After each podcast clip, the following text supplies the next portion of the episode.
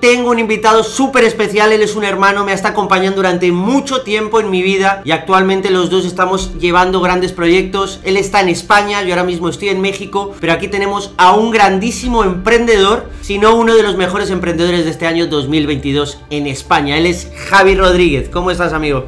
Mi hermano, ¿cómo estás? Es un placer siempre estar por aquí. Bueno, vamos a, a aportar valor. Y nada, hermano, muchas gracias por invitarme, bro. Invitarme, bro. No, gracias a ti, bro, y gracias por todo.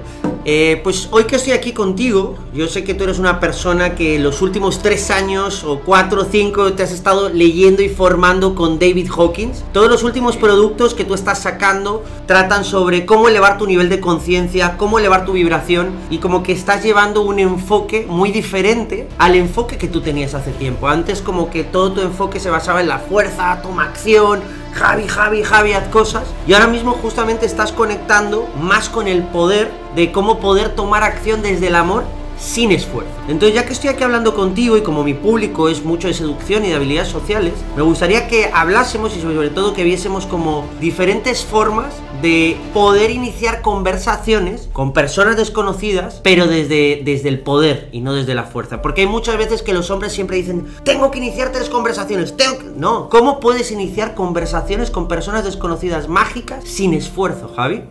Claro, fíjate, brother, que eso para mí es una pregunta súper poderosa, porque la mayoría de personas no lo saben y sin darse cuenta reafirman escasez, carencia y, miedo, aunque las acciones que hagan sean acciones poderosas, ¿no? Pues cuando una persona dice, pues voy a empezar a conocer a 16 personas todos los días y les voy a, hablar por la calle, y, pero lo, hago porque la chica que me gusta me la quiero llevar a la cama y este chico quiero hacer un emprendimiento con él y siempre lo hacen como desde la necesidad. Entonces acabarán dando cuenta de que por muchas relaciones que generan, siempre hay como una sensación por dentro como de vacío o una sensación como de insuficiencia. Es como si cada vez que me acerco al objetivo, el deseo, ese objeto brillante, se pasa al siguiente objetivo. Entonces, nos acabamos viendo, eso es fuerza, como el típico ratón o conejo que tiene una zanahoria atada al culo corriendo detrás de un objetivo, a ver si finalmente eso nos hace felices, nos sentimos completos, si estamos en el camino a sentirnos cada vez más ¿no?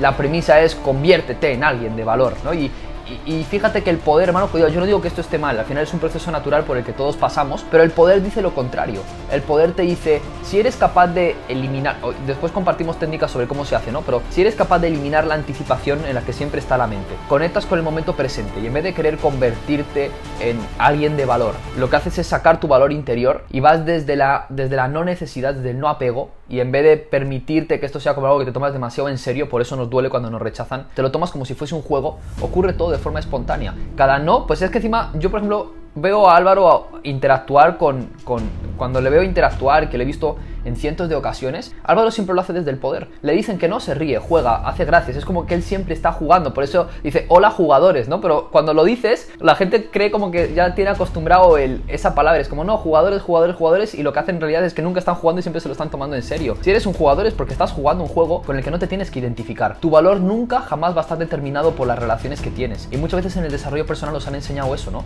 Que tú eres igual a tus relaciones. Hay una creencia, hermano, que podemos romper en vivo. Ya sabes que siempre que hablamos rompemos creencias, que es la creencia de que eres el promedio de las cinco personas con las que más tiempo pasas.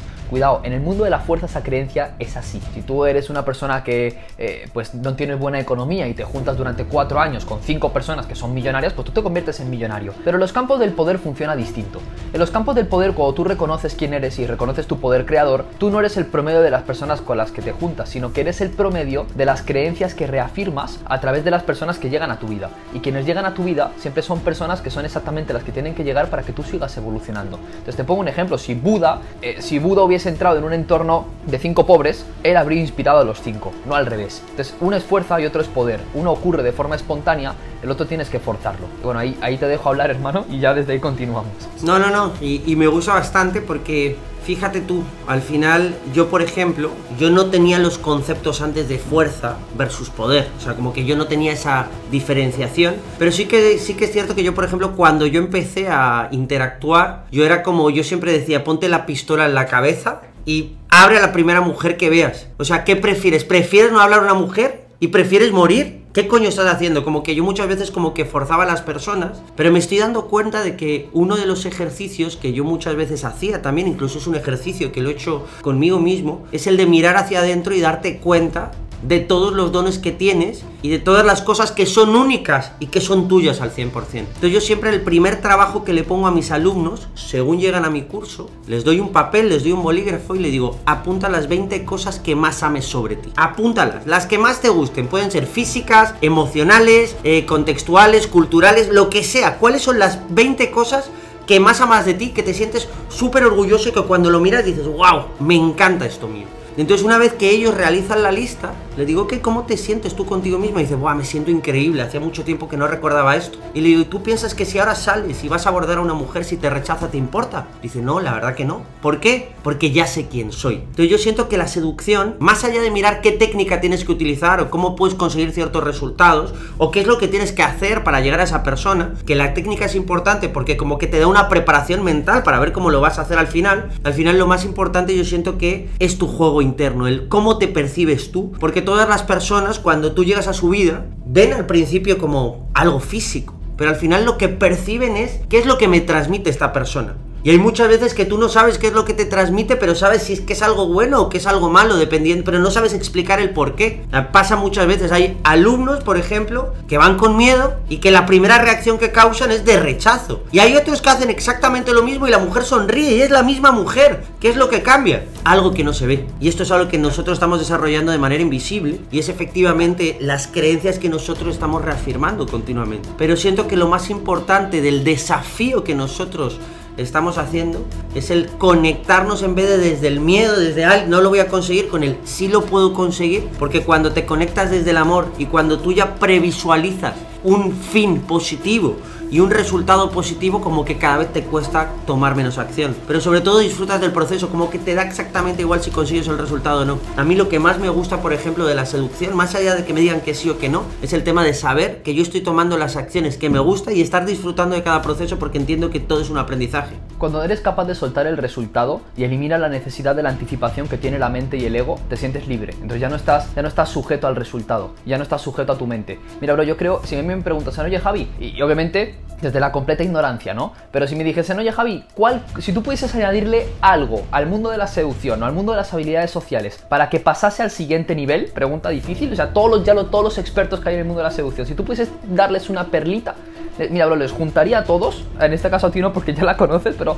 a todos los que hablan de seducción en el mundo les juntaría y les diría, con un micrófono en la mano, les diría, mira, deja de ver el mundo de la seducción como un escaparate, como una ventana y empieza a verlo como un espejo. Y serás el mejor seductor que puedes ser para ti mismo porque no tendrás comparativa con nadie. Entonces, cuando estás en el mundo de la seducción y las habilidades sociales, todo se ve como un escaparate, todo es como una, como una revista, ¿no?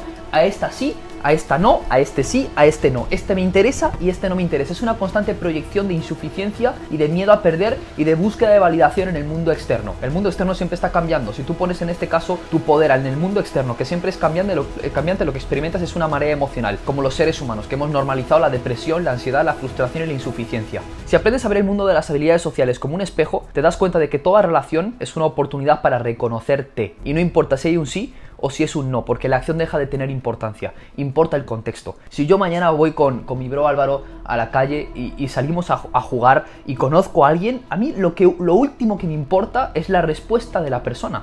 Porque lo que estoy haciendo es relacionarme conmigo mismo a través de todos los demás. Es más, si nos ponemos a pensar, nadie de las personas que nos, que nos está viendo, nadie en el mundo se ha relacionado nunca con nadie que no sea él mismo o ella misma. la, la, mente, la mente no es capaz de ver la realidad, no sabe discernir entre verdad y falsedad. Lo único que hace la mente es leer la etiqueta que tú has colocado sobre ello. Entonces, si tú un día ves a un man que va con una gorra hacia atrás, un montón de tatuajes, una camiseta de tirantes y unos pantalones que van por debajo del culo, ese tiene pinta de ser rapero. Tú no sabes nada de la verdad, tú solamente estás leyendo la etiqueta. Si, vas, si ves un día a una chica por la calle que va con minifalda, va chupando un chupachus con unos, con unos labios hechos, tetas hechas y culo hecho, y dices, esa tiene pinta de ser me explico, pero tú no sabes nada. A lo mejor esa tía es experta en tarot, en astrología y, en, tomar ayahuasca. Yo qué sé, leemos las etiquetas. ¿Y qué hacemos para dejar de leer etiquetas? Ver el mundo entero como un espejo. Y cuando lo ves como un espejo te haces responsable. Entonces no hay insuficiencia, solo hay proyección. Y lo que ves es reflejo del nivel de conciencia en el que te encuentras. Por eso siempre decimos, cambia la intención, modifica el desde dónde y la acción ocurrirá de forma espontánea. No hay que forzarla.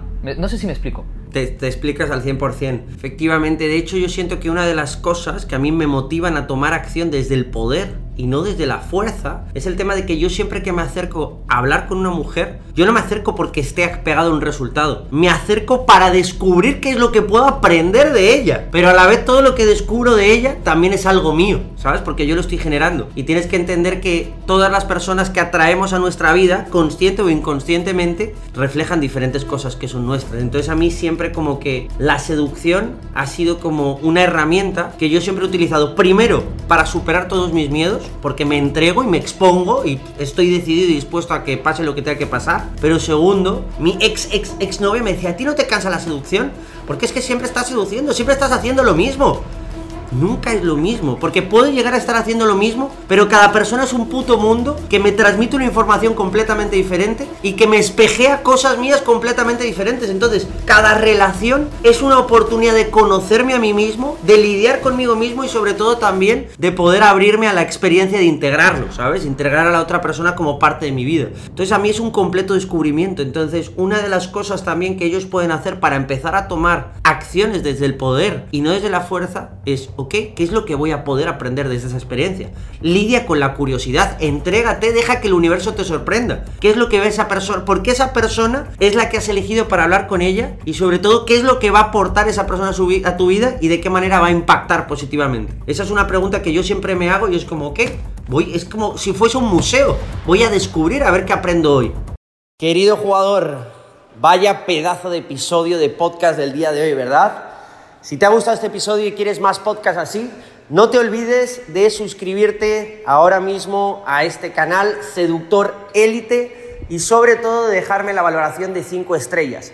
Además, si te gustaría desarrollarte como hombre y empezar a alcanzar tu mejor versión, que sepas que te estoy ofreciendo gratuitamente una hora de consultoría para analizar tus errores y tienes el link en la descripción de este podcast. Un súper abrazo.